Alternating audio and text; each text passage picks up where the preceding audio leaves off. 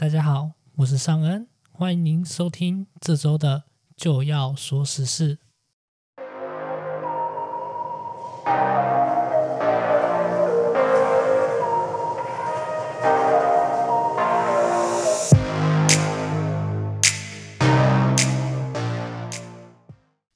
本周第一则时事带您看到。民进党台中市立法委员黄国书被媒体爆料出在过去学生时代曾是情报单位的县民。黄国书随后在脸书上表示，确实有此事，并且宣布将会退出民进党以及党团运作。在本届立委任期期满后，未来也不再寻求连任。黄国书在脸书表示，他是在大学时期被迫协助情治单位的。在当时，他认识了反对运动的朋友，并开始关心台湾政治社会问题。后来被情治人员盯上，并找去约谈。对方表示，他跟政治叛乱犯在交往会有麻烦，如果他能提供情资，将会有保护伞，也会让征收对象以及往来的学生免于不测。最后，黄国书同意了对方的要求。他本人也对当事人表达亏欠。事情一爆发后，转型正义的议题又再次被各方拿出来讨论。部分民进党的人员对于黄国书删退的举动表示惊讶以及惋惜，但也肯定黄国书坦诚面对以及对自己的行为负责为转型正义的一环。不过，也有部分的人士认为，一旦转型正义没有拿捏好，很有可能会变成政治清算，这便失去了原本转型正义的初衷。而国民党方面，党主席朱立伦则表示，国民党三十年前就已经开始自我反省，开始民主化，并反批民进党根本是在走民主的倒退路，一直在做在野党的清算斗争。转型正义其实一直以来都是蓝绿两党政治攻防的重点。最主要的点就是，一旦过程中的分寸没有拿捏好，很容易就会变成所谓的政治清算。初转会也表示，县民只是监控系统的末端，我们应该做的是去探讨这背后庞大的系统运作，才能厘清真正的责任归属。另外，我们也该思考，我们在逐步厘清过去的真相中。该如何看待这些在过去威权威胁下被吸收进去这个体制中的人，也是一大议题。他们虽然有些是迫于无奈，但终究也是被吸收进这个体制中。这些体制的受害者是否能原谅他们？大众的舆论是否能原谅他们？都是我们应该去思考的。本周的第二则时事带您看到前百万订阅 YouTube 小玉朱玉成。日前被警方因涉嫌散布 AI 换脸过后的色情片而遭到逮捕。根据媒体报道，名为“台湾网红挖面粉丝团”透过 AI 换脸技术，将政治人物、艺人或网红的脸部图像移植到色情片中，进而贩售这些移植过的色情片给付费会员。检警逐步清查后，发现其所得最后全部流向网红小玉的账户。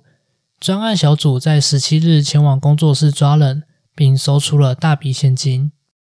这种 AI 换脸技术名为 Deepfake，意为深度伪造。这种技术最常被用在特定的人士脸部转移到另一个影像中。某些有心人士将此技术用来散布假消息。这些影片在国外被散布在各个社群媒体。设想一下，如果今天有人变脸成美国总统，并散布了对外宣战的不实消息在各大社群平台上，后果一定不堪设想。所以，目前像脸书、推特等社交网站都禁止了 Deepfake 这项技术。然而，Deepfake 后来发展成用来伪造名人的色情影片。进而散布在色情网站或是其他媒体上。这些名人的脸部被移植到了色情片中的人物上，以达到以假乱真的效果。那么，台湾现行的法律有哪些可以适用在散布经过 AI 变脸后的色情影片呢？目前可能触犯的法规有刑法的加重诽谤罪公然侮辱罪以及散布猥亵物品罪，还有一些民事上的赔偿。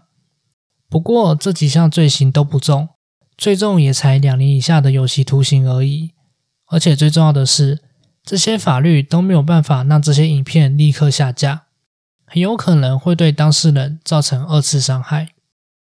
因此，政府以及立法委员应该要快速的讨论出一套对应方案。也要尽快的修法来应应这些在科技快速发展下所造成的犯罪活动。本周的最后一则时事带您看到，本月十四日高雄城中城大楼的后续，有目击证人表示，当天一位男子从茶具店后方离开后，茶具店便发生爆炸。根据警消调查，起火点是在一楼的茶具行后方套房的沙发附近，与目击证人的说法吻合。警方因此循线找到了黄姓女子以及郭姓男子。黄姓女子以及郭姓男子当天在吵完架后，黄姓女子疑似将未熄灭的香灰丢弃，导致引燃。黄姓女子坦诚将装有檀香灰的罐子丢进沙发旁的垃圾桶，但后来又改口说要把檀香灰以及其他物品打包丢到爱河里。警方认为黄姓女子第一次的说法较接近事实。监视人员分析，铁罐内的檀香灰未洗，放在罐内闷烧，加上周围有易燃物卡式炉，导致卡式炉被引爆。而因为室内是封闭的，导致出现闪燃现象，最终导致一片火海。而黄女被警方以过失致死罪声押禁见，郭姓男子则是因涉案期减轻，被警方预令六万元交保。全案目前仍在调查当中。以上就是这周的就要说实事。如果喜欢我们的 Podcast，不要忘了订阅我们在各大平台上的 Podcast，也别忘了到我们 FB 粉丝团按赞以及追踪我们 IG。就要说实事，我们下周见。哦，对了，针对黄国书县民风暴一事，国民党主席朱立伦在接受媒体访问时曾表示，黄国书并不是国民党的县民。而是当时大时代情治单位的县民。大家认为，在戒严时期，大时代的情治单位等不等于国民党呢？欢迎留言告诉我们你们的想法哦。